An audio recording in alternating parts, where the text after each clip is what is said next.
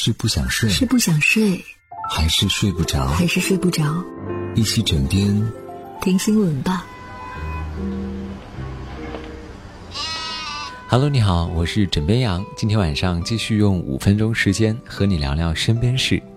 这两天出门，你是不是总会碰到熟人？哎，我说的可不是熟悉的人，而是要被高温烤熟的熟人。当然，也有人打趣道：这么热的天气，能够约出门的都是真爱。世界气象组织呢曾经预测，最近五年会是有史以来最热的五年。果然，最近有数据显示，我们刚刚经历的六月已经成为了一百四十年来最热的六月，而进入到七月，这股热浪的势头依旧不减。从七月下旬开始发威的高温大魔王势力分布极其广，高温范围覆盖了我国超过三分之一的国土面积，有二十七个省区市出现了三十五摄氏度以上的高温天气。在过去一周，重庆、北京、河北。山东、辽宁等地十个县市区最高气温突破了七月历史的极值。一个好消息，一个坏消息。好消息是，今明两天，我国北方地区将自西向东遭遇较强降雨，暂时脱离高温苦海。但坏消息是，过不了两天，高温又会卷土重来。除了我国，热浪也席卷了北半球的很多国家。北半球如今最热的新闻莫过于热本身了。从中国到美国，从北欧到南亚，都在经历着高温的考验。热浪也让从不需要空调的欧洲人不知所措。所以在防暑降温的同时，也提醒各位，保护生态环境，刻不容缓。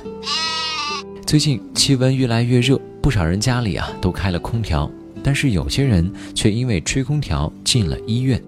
有一个情况，可能很多人都经历过，就是一下班之后回到家又累又热，于是你便打开空调，躺在床上开始睡觉，想着第二天我再起床洗澡。不过二十七岁的小蔡，他也是这个情况。第二天早晨起床之后，发现自己的嘴巴歪了，左侧眼睛斜了闭不上，眼角还有眼泪。来到医院，被诊断为面瘫，原因是他晚上睡觉贪凉，吹空调导致的。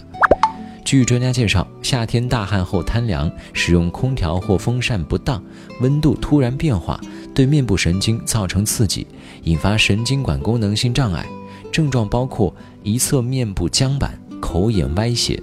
专家建议，出了汗之后立马打开空调猛吹，这样是有害健康的，因为此时毛孔完全打开，还来不及闭合，容易让体温急剧下降，诱发感冒等病症。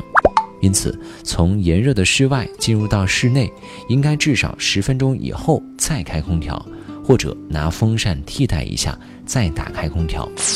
使用空调的时候呢，即便是天气再热，温度也不能太低。一般成年人在空调房内最适宜的温度为二十五到二十六度，体弱者是二十七到二十八度。开空调时，冷空气是向下沉，因此你的风扇风叶最好向上吹。避免冷风直吹身体，同时开空调呢会使室内空气变干，并且由于空气不流通，环境得不到改善，容易让人喉咙干、打喷嚏等。因此应该注意时常换气，同时可以多喝水或者菊花茶，多吃富含维生素的新鲜水果。有人说高温难耐，命是空调给的，但是有些病啊也是它给的，温度调高一点。或是减少开空调时长和次数，既可以让自己身体缓一缓，也能够让地球母亲缓一缓。你说呢？